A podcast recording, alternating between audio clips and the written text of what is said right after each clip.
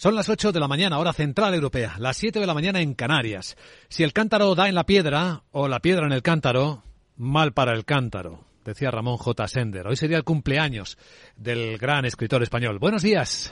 Dicen los futuros que las bolsas de Europa van a abrir dentro de una hora con recortes de dos décimas, según apunta el futuro del Eurostox. Y viene cayendo más el futuro americano, seis décimas el SP, 24 puntos en 4.167. En este instante en el que empieza a moverse el futuro del IBEX 35 a negociarse con una caída menor de 23 puntos, dos décimas en 9.224. Renfe les ofrece esta sección. Y viene cayendo el futuro americano porque en el mercado fuera de hora, las cotizaciones de la AAA de las grandes tecnológicas americanas vienen cayendo también en torno al 5%. Es el recorte que vemos en Amazon, también en Alphabet, Google y un poquito menos eh, del 3 en Apple, que tampoco se ha librado de la ralentización de la desaceleración de las economías y de su propia demanda. Sí, hasta Apple lo reconocía. Tim Cook eh, no es inmune a lo que está pasando. Dice que el desafío de este entorno macroeconómico, con un mundo que continúa enfrentando circunstancias sin precedentes, desde la inflación hasta la guerra en Europa y los impactos duraderos de la pandemia, sabemos que Apple no es inmune a ello. Enseguida vamos con el análisis geoeconómico. Vamos a interpretar estos mensajes de los de alguna de las grandes, de las mayores empresas del planeta con ayuda de nuestro invitado capital, Salvador Aragón, director general de innovación del IE Business School. Capital, la bolsa y la vida con Luis Vicente Muñoz. Y tras el análisis de este gran tema de la mañana y que va a afectar mucho a los mercados del mundo, entraremos en la gran tertulia de la economía. Hoy nos acompañarán Marisa Estevez, Miguel Córdoba y Manuel Moreu para poner en contexto las noticias que hoy despiertan la economía y que nos acompañarán hasta hasta la apertura de los mercados en los que se van a cotizar estas historias y otras más, como los resultados de CaixaBank, que hemos ido adelantando en Capital Radio. 3.145 millones de euros de beneficio que caen comparados con el año anterior un 40%, pero esto tiene la distorsión de que en el año anterior se hizo el cálculo con el efecto de la integración de Bankia. En el último trimestre del año los beneficios habían subido un 62% en CaixaBank. Comentaremos esos datos y las otras noticias que hoy despiertan la economía hasta ese momento en, la que, en el que abran las bolsas sin parar de monitorizar por los otros efectos que están teniendo la subida de tipo de interés. Subió los tipos de Estados Unidos y bajó el dólar y ayer lo hizo el Banco Central Europeo y ocurrió lo mismo con el euro. Así que volvemos a los niveles previos. Un euro se cambia por 1,09 dólares ahora mismo en las pantallas de XTV.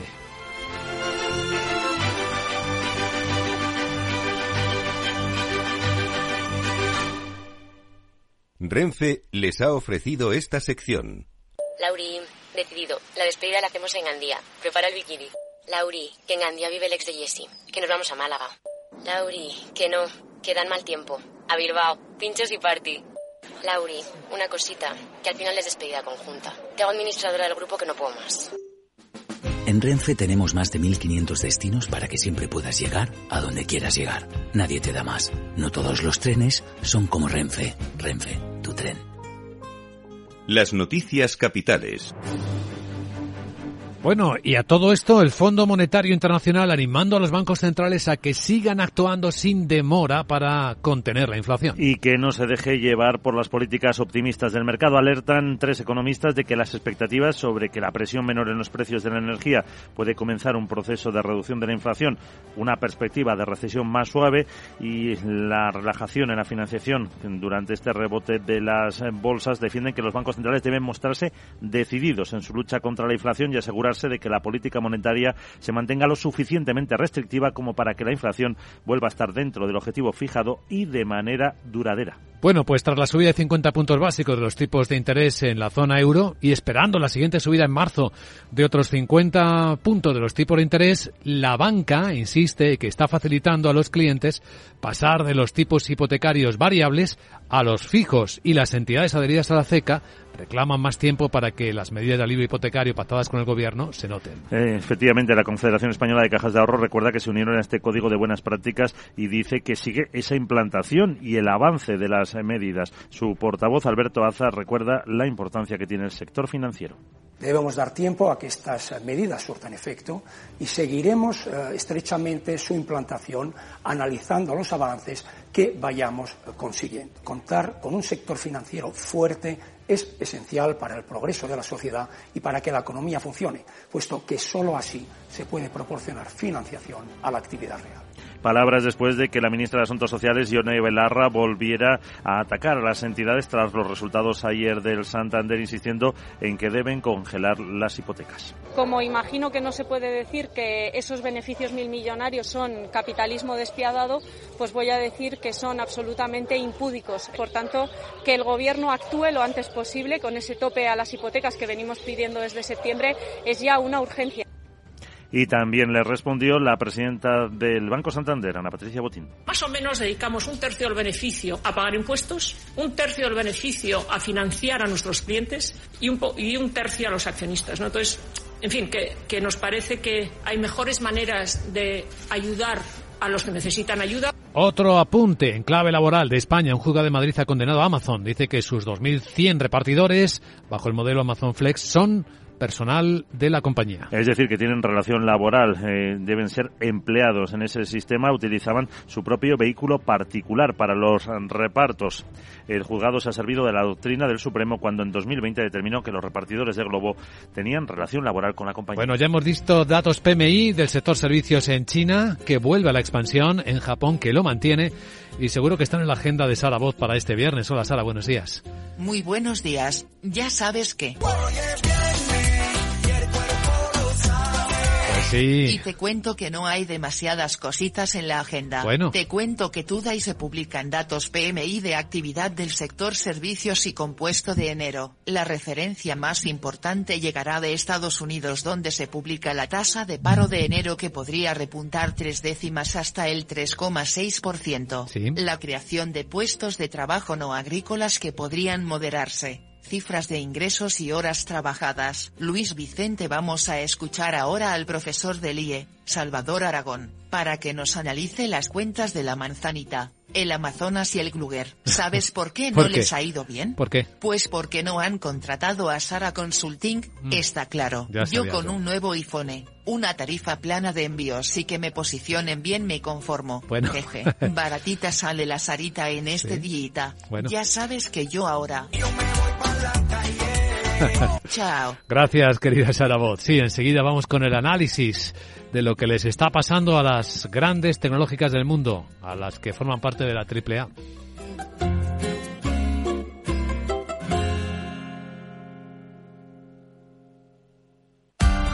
Capital Radio. Escucha lo que viene. ¿Traerías tu hipoteca a Cuchabank si te mejoramos las condiciones? Consúltanos directamente. Cuchabank, tu nuevo banco. Más info en cuchabank.es. MSX International, empresa de automoción y movilidad, les ofrece la información del tráfico. Un vistazo al tráfico en conexión con la DGT. Alvarez, buenos días. Buenos días. En estos momentos seguimos pendientes de un siniestro que corta la A6 en León, concretamente en Almáscara, dirección a Coruña. Encontrarán, eso sí, desvíos debidamente señalizados en el kilómetro 376 para circular, eso sí, por la vía de servicio. Además, hay dos alcances más, uno en Granada, en la 92, en Hernán Valle, dirección Baza, y otro en Cuenca, en la 3, en Villares del Saz, sentido Valencia. Además, precaución porque hay circulación lenta en Madrid, en las entradas. Destacamos la A2 en Coslada.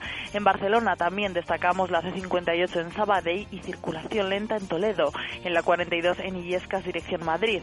También complicaciones en Sevilla, de entrada por la 49 en Tomares, en Murcia, en la 7 en Espinardo, en este caso en ambas direcciones, y ya en Vizcaya dificultades en la 8 en Musquis hacia Bilbao, por lo que les pedimos que moderen la velocidad.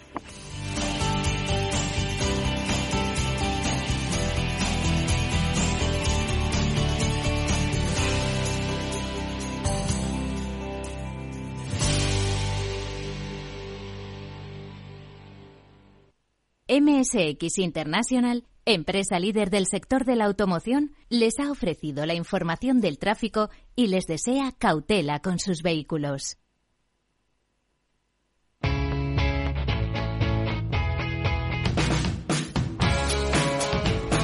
La economía despierta. Capital Radio.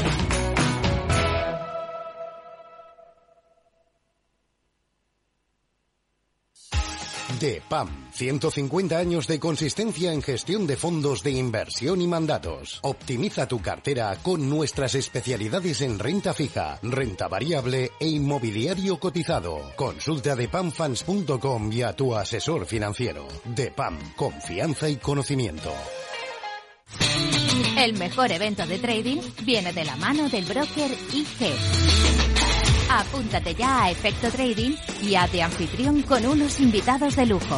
José Luis Cava, Juan Ramón Rayo, Víctor Coopers y muchos más. Tres jornadas online de actualidad económica y política, trading en vivo, criptomonedas, gestión del riesgo, psicología del trading y mucha motivación personal. Desde el lunes 20 al jueves 23 de febrero. Inspírate y adquiere tus propias estrategias. Solo tienes que registrarte a través de nuestra web o redes sociales. IGE. Todas las operaciones conllevan riesgo.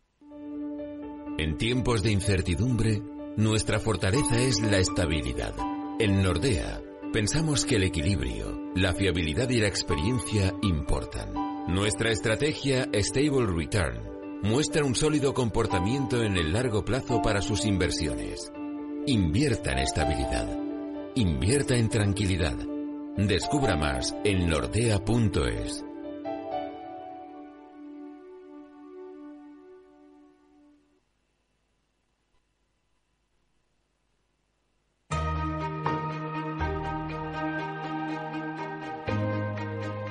La entrevista capital.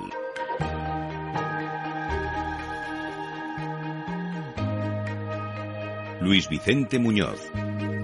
Análisis geoeconómico, vamos a tomar medida del gran impacto que han generado las cuentas de Amazon, eh, Alphabet, Google y Apple. Ninguna de las tres grandes tecnológicas del planeta ha podido eh, evitar que la ralentización, la caída de las ventas le afectara. Ni siquiera Apple, que hasta ahora parecía haber sobrevivido a ello. Hemos venido valorando los resultados y estamos observando cómo en el mercado fuera de hora, ahora mismo las caídas en Amazon son del 5%, en Alphabet Google del 4,6% y en Apple del 3,2%. Nos acompaña en directo en este momento en Capital Radio don Salvador Aragón, director general de innovación del IE Business School y agudo analista del sector tecnológico global. ¿Cómo estás, querido profesor? Muy buenos días. Muy buenos días, Vicente. Un placer estar con vosotros. No sé si hay algo que une a las tres tecnológicas en este lamento por la desaceleración.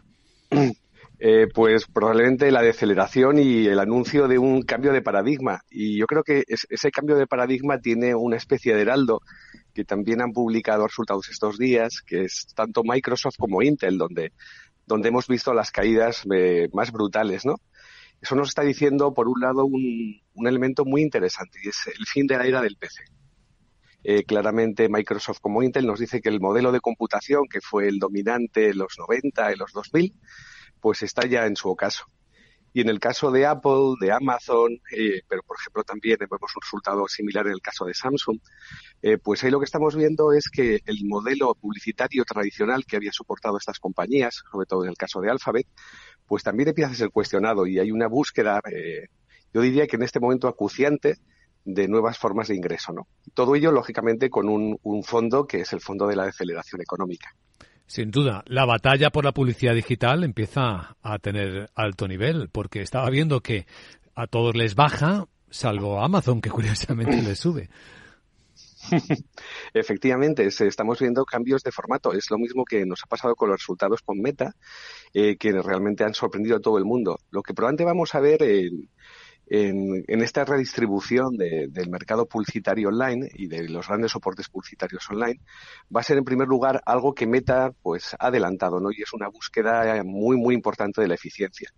Eh, lo vimos con Meta, lo vimos con Alphabet en, enero, cuando bueno, pues prescindió de más de 12.000 empleados.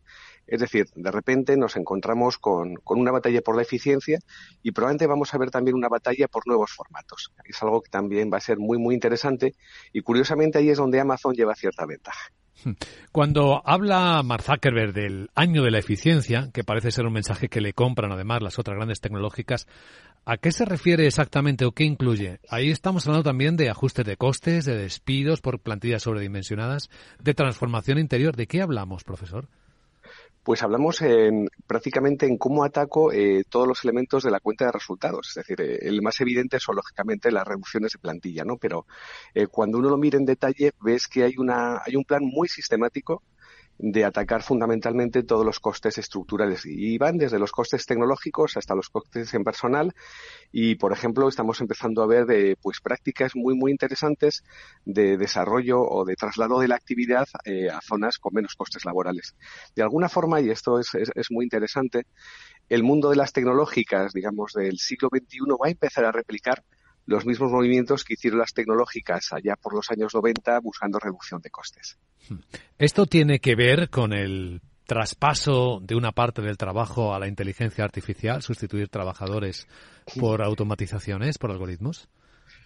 Eh, en parte sí, de hecho eh, estamos eh, hay, hay, una discusión muy muy importante y todo el tema del chat y el chat básicamente lo ha, lo ha destapado entre si estamos viviendo un paradigma de aumentación o un paradigma de sustitución. Y eso es, algo que en el mercado, por ejemplo, de la publicidad online está siendo muy, muy evidente. Buena parte del marketing digital, de hecho, ya se había automatizado y eso es parte, eso es parte del cambio de, de paradigma que está viviendo algunas firmas, como por ejemplo, que, quizás el caso más evidente sea Alphabet. Entonces, por eso hablaba antes de los nuevos formatos. Nuevos formatos que, eh, tomando ventaja de la inteligencia artificial, pues van a conseguir una gestión publicitaria más eficiente. Quizá nos dé pistas de la visión de futuro que tienen estos gigantes, cómo están proyectando las inversiones, dónde están reduciéndolas y dónde están aumentándolas o enfocándolas. ¿Qué ve usted? Eh, pues efectivamente, por ejemplo, pues Alphabet ha anunciado inversiones masivas en el ámbito de la inteligencia artificial, como todos sabemos. Eh, por ejemplo, hay una compañía que está absolutamente desesperada en ese ámbito, que es Intel, cuya tecnología pues se ha quedado eh, completamente desfasada para atacar el mundo de la inteligencia artificial.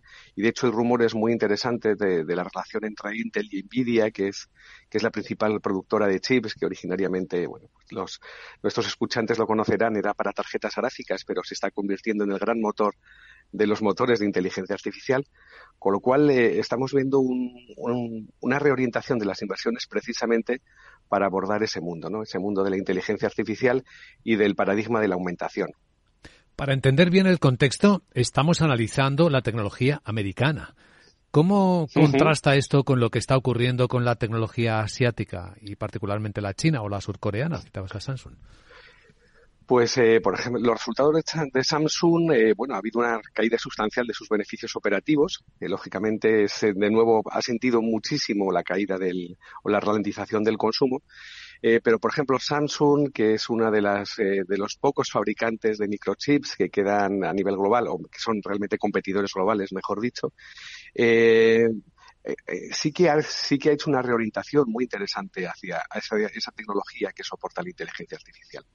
Y luego, desde el punto de vista, desde el punto de vista chino, ahí claramente empezamos a ver movimientos muy interesantes de la consolidación eh, pues de un universo chino en relación con la tecnológica.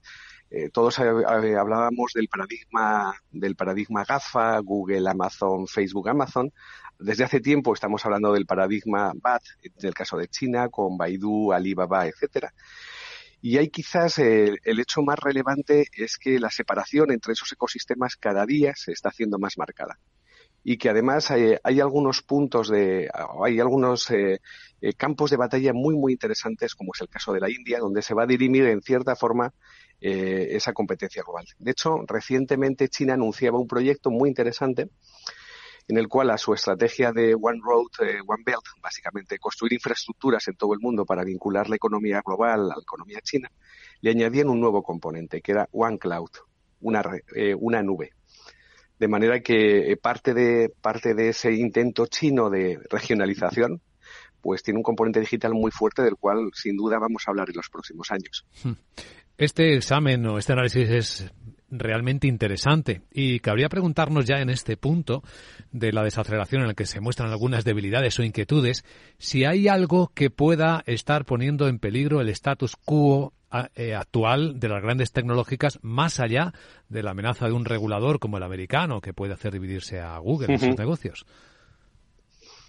Pues ese es el, esa es la, gran amenaza. Y luego quizás la otra gran amenaza tiene que ver con lo que hemos comentado, ¿no? Y es si de la compartimentación del mundo tecnológico, eh, que es una compartimentación limitada, pasamos a una compartimentación completa. Y ahí hay, por ejemplo, rumores que se relacionan con la guerra de, Ucrania. Eh, hay rumores bastante intensos de que quizás asistamos en los próximos meses a lo que algunos han denominado la Splinternet. Es decir, que básicamente la Internet rusa se desconecte totalmente de la Internet global. De hecho, hay una solución tecnológica para hacer eso, un sistema de nombres de dominio propios, y hay rumores bastante, bastante marcados de que podemos vernos en ese escenario. Y eso sentaría un precedente en el cual, bueno, pues lo que hasta ahora eran bloques semiconectados podrían ser bloques completamente aislados. Volveríamos quizás a una dinámica similar a la del telón de acero, pero en este caso sería un telón de bits. Un telón de acero digital. Don Salvador Aragón, director general de innovación del IE Business School. Gracias por este análisis muy interesante y hasta la próxima ocasión. Muchas gracias a vosotros y un placer.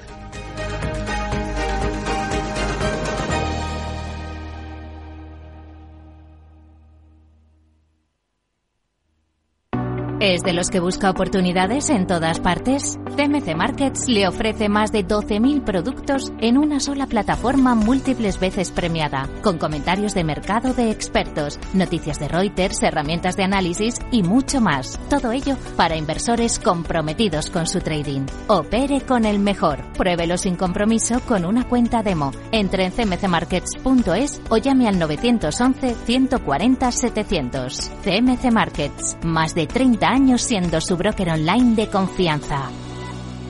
Los CFD son instrumentos complejos y están asociados a un riesgo elevado de perder dinero rápidamente debido al apalancamiento. El 77% de las cuentas de inversores minoristas pierden dinero en la comercialización con CFDs con este proveedor. Debe considerar si comprende el funcionamiento de los CFDs y si puede permitirse asumir un riesgo elevado de perder su dinero. Si quieres conocer mejor las empresas con las que trabajas, empieza por Informa.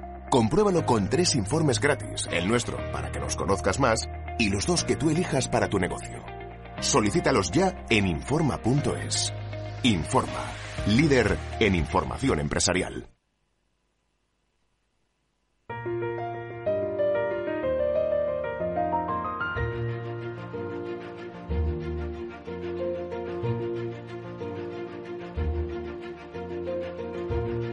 En Capital Radio comienza la gran tertulia de la economía con Luis Vicente Muñoz. Vamos allá, porque el mundo está cambiando a una alta velocidad, como comprobamos con las noticias. Hoy en la gran tertulia de la economía, Marisa Esteve, Digital Woman Tech Advisor y ejecutiva del sector tecnológico. Buenos días, Marisa. Buenos días, sí comentábamos eso, ¿no? Que la velocidad que vamos todos, aunque yo ahí, eh, y yo lo comenté alguna vez en estos micrófonos, que creo que no vamos a la velocidad que se debería. ¿Qué quieres decir? Mucho más rápido. Que deberíamos ir más rápido todavía. Mm, mm, mm. Lo comentamos, la tecnología está ahí, la tecnología nos está utilizando en la en el beneficio que se debería utilizar en, incrementar lo que lo que se debe, en, de verdad poner los mercados donde deben ser. Pero Habría que arriesgar más. Sí, seguramente. Pero bueno, el consumidor y el mercado es muy inteligente. También es una autorregulación de lo que pasa en, en otros en la gestión que hacemos de ello. Quizá no vamos más rápido porque nos da un poco de miedo. También, y porque el ordenamiento político y geopolítico, pues también yo creo que es lo que está poniendo muchas trabas, ¿no? Eh, con nosotros esta mañana Manuel Moreu, expresidente del Instituto de la Ingeniería de España. ¿Cómo estás, Manuel? Buenos días, Luis. Buenos días. Pues un poco comentábamos fuera de onda eh, los grandes cambios que hay y, y, de manera sorprendente, ¿no? Es decir, cada, cada día tiene su afán. ¿eh? Sí, señor. Miguel Córdoba es profesor de Economía Financiera. Muy buenos días, Miguel. Buenos días, Vicente. Encantado de estar con vosotros. Hasta los tipos de interés suben rápido ya. ¿eh? Eh, bueno, pues yo lo siento mucho, pero es que el 3% para mí está estupendo. Es decir, que yo vengo de épocas en las que estaban el 18 o el 20% y nadie se quejaba y nadie decía que había que intervenir los bancos. Entonces, bueno, pues yo lo siento mucho, pero ojalá no, nos quedemos con una banda de tipos de interés en el torno al 3%, 4% en el futuro, que es una banda razonable, ponerle precio al dinero. Es decir, si alguien presta dinero, pues eh, tendrá que tener una compensación, digo yo, ¿no? Entonces, eh, bueno, pues eso, por ahí hay sectores en, en el gobierno, sobre todo los de extrema izquierda, que dicen que no, que nada, que a los bancos a por ellos.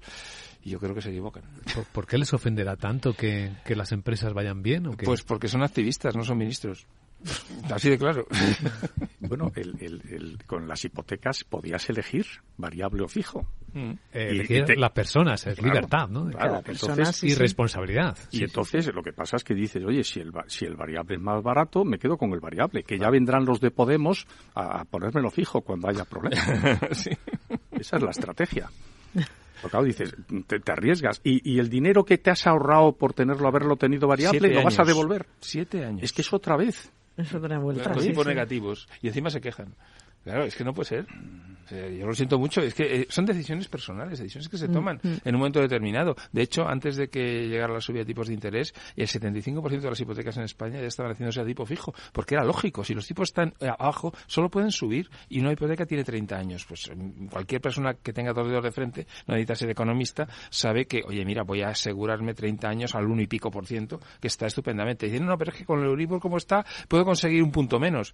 Eh, sí, durante un tiempo luego Claro, mm. todo cambia. Hay que resistirse a considerar a la gente como tonta, ¿no? Eh, claro. No son listísimos, saben que Podemos les van a convertir en fijo la hipoteca. unos meses, ya veremos después. Bueno, vas un paso más atrás, que significa el, enfrentarte a tener una hipoteca. Claro, es que eh, yo creo que eso hace tiempo de, bueno, en una hipoteca empezabas haciendo tu ahorro cuenta vivienda, en donde tú medías, estresabas si de verdad podrías, podías de alguna manera enfrentarte a una hipoteca en, tipos que estaban al 7, 8, todos recordamos, ¿no? y entonces hacías un ahorro para ver hasta dónde podías enfrentarte. Y de hecho, no pedías una hipoteca del 100%, la pedías del 80%, o sea, de estas cosas que y lo sabían, y mucha gente no era economista, ¿no? Y había menos cultura financiera, a lo mejor, a lo mejor ahora hay menos, no lo sé.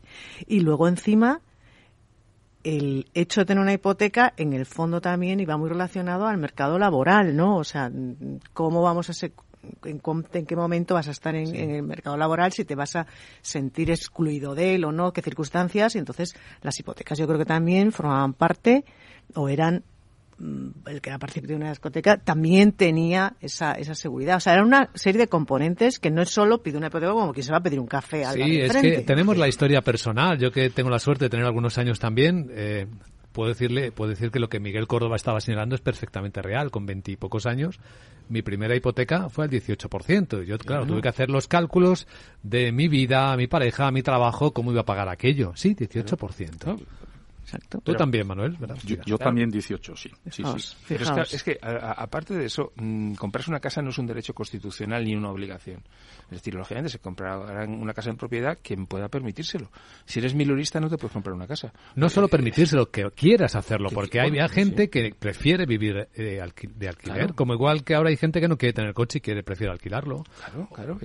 vamos a ver, yo me acuerdo en los años 50, la gente es que vivía vivía en hostales, vivía o alquilaba una habitación, etcétera fue el desarrollismo de los 60 y de los 70 el que parece que empezaron a construirse casas y todo el mundo tenía que comprarse una casa. Es como si estuviéramos más empoderados antes, ¿no? Y que ahora necesitáramos que nos llevaran de la mano y tomaran las decisiones por nosotros. Sí, sí, no, yo, yo, conozco chicos jóvenes que, que lógicamente, eh, la movilidad geográfica ahora mismo es mucho mayor que la que podía ser antes, mm. que es que, no, es que tengo que comprar una casa. ¿Cómo que tienes que comprar una casa? Y, te piden consejo y dices, vamos a ver, eh, ¿tú dónde sabes que vas a estar dentro de 5, de 10, de 15 años trabajando? Porque a lo mejor estás, yo qué sé, en, en otro país incluso. Eh, Exacto. Ah, bueno, sí, claro, pero es que como, además, me la compro de cerca del trabajo que tengo ahora y, con, a mí el trabajo no es tan fijo como era antes. Entonces, eso de comprarse una casa siendo joven para estar cerca del trabajo es que eh, me parece una locura. Bueno, a mí no, a mí no porque es la manera que, inviertan y, viajen menos. Porque es que si no, no paran de viajar. ningún fin de semana en España. Bueno, ahí entraremos en el debate de cómo hacemos el mundo más sostenible, y quedándonos un poco más quietos, moviéndonos No, hay, hay, hay, que es que es que, lo piensas y el otro día también salió una noticia que el vivir, ¿no? Como el trabajo ya te permite, ¿no? Eh, trabajar a distancia. Hay gente que vive en países que luego son, son paraísos y decía, no, tú puedes vivir por por 20, 20 euros al mes, 20, o 20, vamos, por decir algo, ¿no? Comparativamente en otros países o, o sea, hay una, hay cantidad de fórmulas más allá de entender la vivienda como ese, ese derecho que yo creo quizá lo que se está confundiendo es que a lo mejor en ciertos sectores de población eh, en donde la, la, pobreza ataca más. Entonces, a lo mejor tienes que analizar otra forma de cómo evitar esa, esa exclusión de la sociedad porque no tienes dónde vivir. Pero, son otros problemas. Ese es otro tema. y eso sí que hay que atacarlo como el problema y aislando. Exacto. y hay que aislarlo y hay que ver qué sucede con esta sociedad. No confundir todo. Es, ese toque revoluto de mezclarlo todo. Es que yo creo que estamos, nos hacen una foto que no, que no es la real. No es la real. ¿Qué dicen los datos? Que los españoles eh, se están hipotecando al ritmo más rápido de los últimos, eh, bueno, desde antes de la crisis, ¿no? En diciembre siguió firmándose un 5% más de hipotecas que en el año anterior, en diciembre del año anterior. Y se nota también en las cuentas de las empresas. Mm. Eh, Miguel, ¿qué te han parecido los resultados de CaixaBank? Porque tiene mucho que ver las hipotecas que está dando con los buenos resultados del último trimestre, por ejemplo. Sí, vamos a ver. Eh, los resultados no es que sean malos. Lo que pasa es que es muy difícil hacer un análisis justo después de una fusión de dos entidades grandes. Entonces, lógicamente, en el año anterior ahí había unos gastos extraordinarios, unos beneficios extraordinarios que en final era, suponían dos mil y pico millones de euros extras, digamos, mm. que ahora no están. Entonces, lógicamente, eh, cuando vemos eh, la comparación interanual, eh, bueno, pues dice, hemos sacado un 33% más. Bien. para mí es significativo, por ejemplo, el margen de intereses que ha crecido un 16%. Eso sí que tiene el tema del Euribor. Ha crecido un 16. Claro. Mm. Fíjate que ha crecido un 30 en el VA y está creciendo mucho en todos. Sí, pero claro, ahí el, el problema que tenemos también es que esta entidad CaixaBank está solo en España. Eh, los otros bancos están en otros países, lógicamente los márgenes también son diferentes. Como México, que ahí sí que tienen tipo de interés. Tienen unos tipos de interés de la, por ciento, o sea, tres veces más. Claro, entonces, lógicamente, no son, yo creo que no son comparables. Eh, aparte, Caixa tiene una gran debilidad, que es el problema de las oficinas. Tiene más del doble que Santander o BBVA en España, digo. Y, porque es que está en España, básicamente. Y luego tiene, bueno, este año ha, ha adelgazado 5.000 empleados, casi 1.000 oficinas, pero es que va a tener que seguir haciéndolo, ¿no?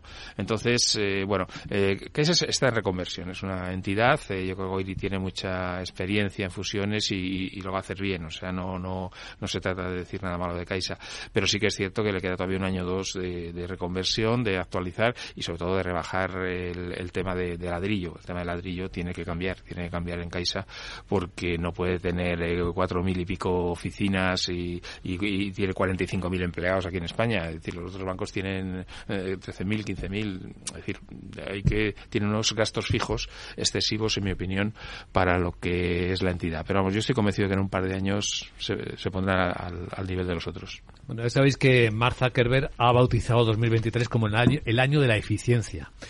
Y debajo de esa palabra se pueden colocar todas estas cosas, ¿no? Sí, parece mentira que, perdona, parece mentira que un, una bueno, meta, ¿no? Lo que es meta, dicen hablar de conceptos eh, como eficiencia, ¿no? O sea, cuando estaba, bueno, los crecimientos en, en, plantilla fueron brutales. También es verdad que con el análisis que, que además en la, en la entrevista hiciste, vamos, estuvimos aquí disfrutando, eh, hay que ver cómo, cómo comparamos estas empresas, porque les estamos exigiendo a doble dígito como si esto fuera infinito, ¿no? Eternamente. Eternamente. Entonces, eh, claro, cuando se están dando unas... De verdad, las, las grandes, eh, las Big Tech están ahora sufriendo auténticas disrupciones contra ellos mismos. Hablamos de... claro, Meta se adelantó a ir al metaverso, a lo mejor mm, un poco de tiempo, ¿no? A lo mejor hay que esperar un poquito porque el mercado no, no absorbe, ¿no? Lo que decíamos. Y Google, por ejemplo, eh, no hay que ver o sea, es que parece mentira que lo comentábamos también el, chat está la inteligencia artificial que le llamamos bueno no es inteligencia artificial como tal pero es que se ha conseguido en, eh, en menos de dos meses este, el, chat GPT ese que hablábamos 100 millones de usuarios.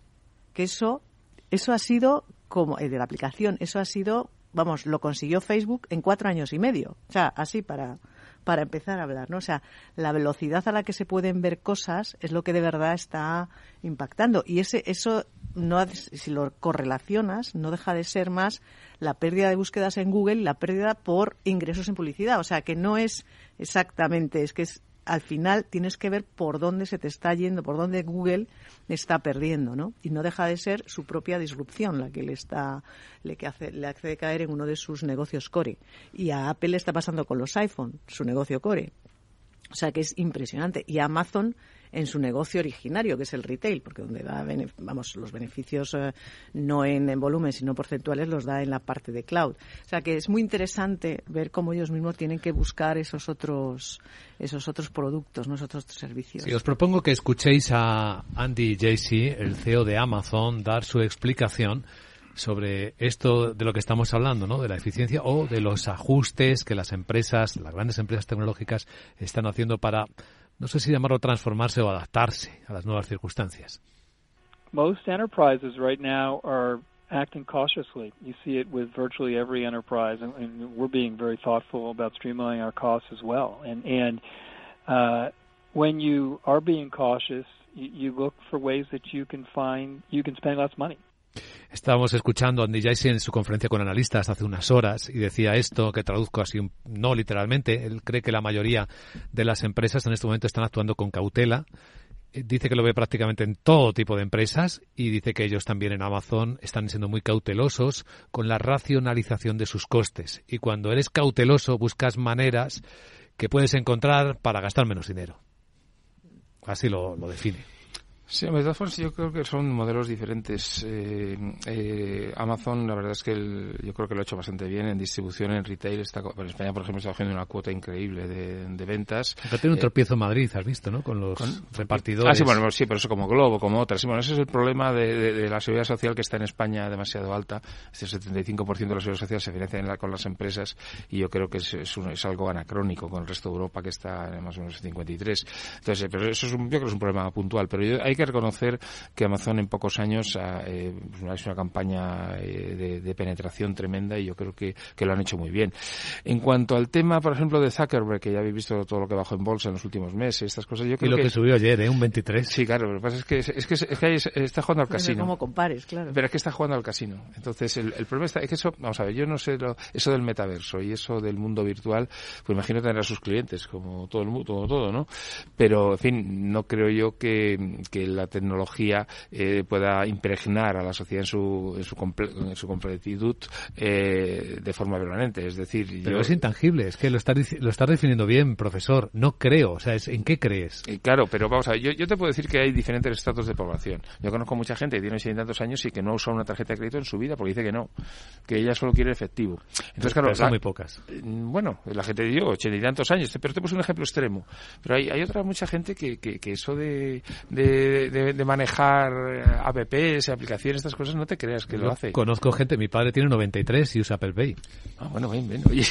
digo, pero vamos a ver, lo que digo es que hay segmentos de población. Entonces, creo que está yendo muy rápida la tecnología, muy rápida, y para una parte de la sociedad, pero la otra parte de la sociedad está fuera.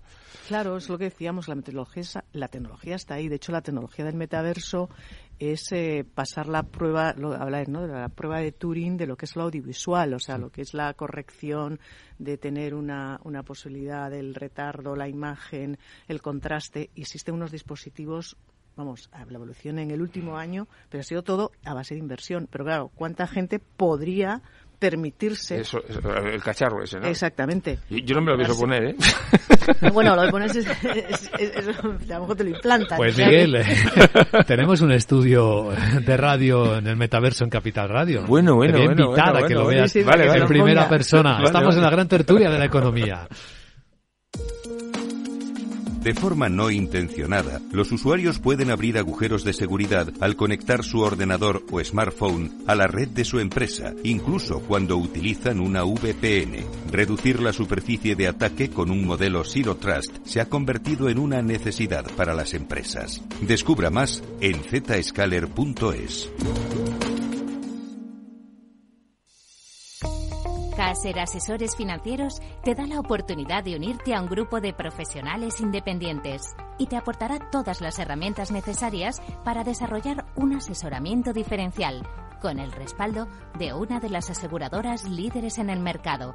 Caser Asesores Financieros está compuesto por unos profesionales de primer nivel que tienen como principal objetivo ser el partner perfecto para esta experiencia profesional. Atrévete a coger las riendas profesionales de tu futuro. No lo dudes y contacta con nosotros en info arroba caserasesoresfinancieros.es o en el 91 762 3442.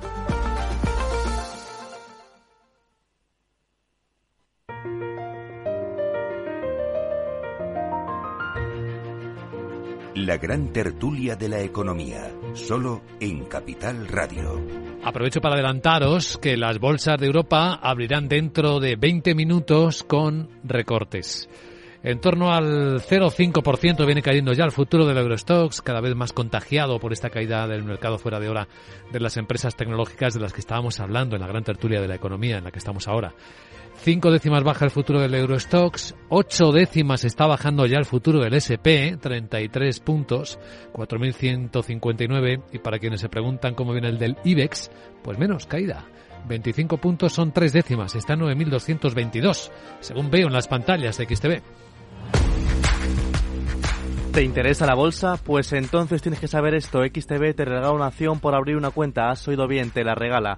Además, no te puedes perder la mejor tarifa para comprar y vender acciones 7F de todo el mundo sin comisiones. ¿Qué significa sin comisiones? Pues que mientras tu inversión mensual no se da los 100.000 euros, invertir en acciones 7F en XTB no conlleva comisión alguna. Entra ahora en xtb.com y comprueba lo que te cuento. Un broker, muchas posibilidades. xtb.com. A partir de 100.000 euros al mes, la comisión es del 0,2% mínimo 10 euros. Invertir implica riesgos. Pues aquí seguimos en la gran tertulia de la economía con Miguel Córdoba, con eh, Marisa Estevez y con Manuel Moreu, que nos decía en el Interim. Al final esto es eh, George Orwell, ¿no? Es la novela 1984. Y podríamos decir esa batalla antigua, ¿no? De la seguridad a cambio de libertad. Sí, sí. Y, y la cuestión está en que eh, en 1984 sí sabían quién era, bueno, no lo sabían, Big Brother no lo sabían, pero ahora, ahora eh, estamos en una situación en donde dices, bueno, sí, hay una nube rusa que nos afecta, que nos que interactúa y que cambia decisiones, la, una china, una americana. Pero seguimos en la respuesta. No tenemos ¿eh? nube o sea, europea. Big, Big Brother puede ser bueno, puede ser malo, puede ser las dos cosas. Seguimos en una respuesta. Esto no es blanco-negro. Si la tecnología nos ayuda a muchísimas cosas, es que nos ha beneficiado un montón nos hace llegar más rápido a los sitios, más seguros, nos tiene nos permite vivir más asistidos, muchas veces, nos salva la vida. todo esto es verdad. Al mismo tiempo, pues nos ha restado libertad. Sí, también a veces nos, eh, nos cierra nuestro universo, nuestras posibilidades, porque nos lanza la mirada dirigidamente en vez de dejarnos más abiertos. Sí, bueno, cuando haces luego el uso atroz, ¿no? Eh, la economía por encima de todo, ¿no? Muchas veces es lo que es lo que queremos hacer, utilizar al, a la persona no como un elemento más del engranaje al que le quitas la libertad porque le conviertes en un consumidor. Esta es la batalla real, ¿no? ¿Usamos nosotros la tecnología o la tecnología nos utiliza a nosotros? ¿Con qué fin? ¿Y con qué fin? ¿Y quién elige esos fines, no? quién se beneficia de esos fines? Sí, yo creo que es una evolución de la antigua publicidad subliminal. En el fondo es el te, tienen tal, te tengan continuamente mandándote SMS o emails con, con, cosas porque saben lo que estás haciendo, sabes dónde estás, eh, sabes de un restaurante y te dicen le ha gustado, diga, perdón, pero ¿dónde, está la cámara? Y es decir, ese tipo de cosas yo creo que tendrían a lo mejor que regularse más, porque yo sí que noto que cuando consumo inmediatamente me meto simplemente en una página de prensa y, me empiezan a salir mensajes de, de, las cosas que he estado consumiendo, y, pero, perdón, consultando, ni siquiera consumiendo en los últimos minutos. Pero fíjate eso cómo te puede ayudar a mejorar el mundo. Te preguntan cuando sales del restaurante, ¿te ha gustado? Si tú le dices al restaurante esto sí, esto no, al restaurante le estás ayudando a mejorar. Sí. Y a mejorar el servicio que te dará la próxima vez o a otras personas. O sea, que tiene ese lado positivo también. Sí, bueno, si eres sincero, sí, pero también puede ser, yo he visto gente que utiliza los mensajes precisamente. ¿Sabéis lo último que le pasó a la cadena esta de sushi que tiene, que es a base de cintas? Se ha ido, vamos, se ha pegado, vamos, puede hasta desaparecer, porque empezará a publicar en TikTok, eh, bueno, pues eh, algunos... Eh, eh allí intentándose ensuciar la cinta, chupando los productos, se ha pegado una torta que puede llegar a desaparecer. Porque no se controla la intervención en la cadena. Es, es, negativo en ambos lados, haciendo eh, el, que el, propio consumista también está haciendo. Es claro, es que dónde está la libertad y dónde está el respeto a la libertad por un lado y por otro. Tú no puedes hacer eso, no puedes agredir. son todo agresiones, ¿no? ¿Y os imagináis lo que va a ocurrir cuando el metaverso eh, sea real? Como mencionabas antes, que estaba era precipitado, pero con la información que van a sacar de nosotros cuando usemos el metaverso porque ya son los sueños, ya son... No, bueno, porque claro, todas te preguntan, ¿te gustó o no te gustó? Dices sí o no, y te crees que dices la verdad, pero cuando ya de verdad te, es que te estoy midiendo el feeling, que eso no miente. Efectivamente, que sé cuando dices la verdad y cuando mientes, ¿no? Claro, claro. Bueno, no sé si serán capaces. Yo, de luego, cuando miro en Internet información a veces de algunas cosas de las que entiendo, de verdad que eh, hay una cantidad de basura. Es, claro. increíble. Claro, sí, pero hay mucha gente que, no ¿eh? entiende de eso. Pero cuidado que los principios básicos son los que utilizaba el tendero y el vendedor de toda la vida, ¿eh? O sea, no nos engañemos. El entrabas por la puerta y sabías si ibas a, comprar o no. Sin embargo, no hay nada más efectivo que el ruido para desorientar a las personas y por lo tanto hacerlas más vulnerables a los mensajes. Y ahora mismo en la sociedad lo que estamos es eh, ante una epidemia de ruido. Claro. Sí. No, además es que, es que yo creo que la gente es muy manipulable en general y, realmente eh, este tipo de canales de, tecnológicos que ahora son, vamos, tremendos, eh, pueden alterar eh, incluso tus, tus, bueno, el voto, lo que quieres hacer, etcétera. Basta con que, con que se monte una, digamos, conspiración tecnológica, entre comillas, para que al final lleves a la voluntad de la gente a donde tú quieres. Y eso es muy peligroso. Pero no es el péndulo, es decir, no era igualmente peligroso cuando nos faltaba información la opacidad, la falta de transparencia. No, no puedes manipular más a las personas cuando no saben qué pasa. yo no estoy en contra de la tecnología. Lo que sí estoy en que de eso de estar muy regulado y que lo que no se puede dejar es que, bueno, pues cualquiera pueda escribir lo que quiera en donde sea o pueda difamar a alguien o calumniar a alguien. Eh, y al final es que el calumnia que algo queda es que es cierto. Eso no es un problema tecnológico, es un problema de cumplir las normas. es, que, ahora se llega, se llega a 900 mil millones de personas rápido. Hace falta un código penal digital más fuerte, ¿no? Bueno. La manipulación, la manipulación no hay que irse a California, la tenemos aquí con lo que está ocurriendo eh, en el viaje a Marruecos, en, la tontería de la tubería del hidrógeno. O en la estadística, eh, ¿cómo se presentan las estadísticas? Ayer los datos del paro, o sea, os invito a que leáis la información oficial de los datos del paro. Como el intento de manipulación e interpretación de datos que deberían presentarse desnudos, tal cual son, para que mm. los técnicos los interpretaran, pues hasta eso ya no se mm. respeta. Mm. el nivel de manipulación que tenemos hoy en España es, es inaudito. Es decir, eh, una inexplicable eh, adoración al rey de Marruecos en un hombre que no es monárquico, eh, que, no nos explica eh, qué es, las razones, que nos ha llevado a un problema con Argelia terrorífico, donde hemos sufrido muchísimo más nuestra, la falta del gas argelino y, y, hemos sufrido mucho más de lo necesario y que nadie nos lo explica. Una, una, toda una serie de medidas y, sale, sale le, sale gratis todo lo que hace. Es decir, no son los de California los que me dan miedo, son los de aquí. Que tienen más cerca. Sí, totalmente de acuerdo. y del CIS mejor no hablemos. Del CIS.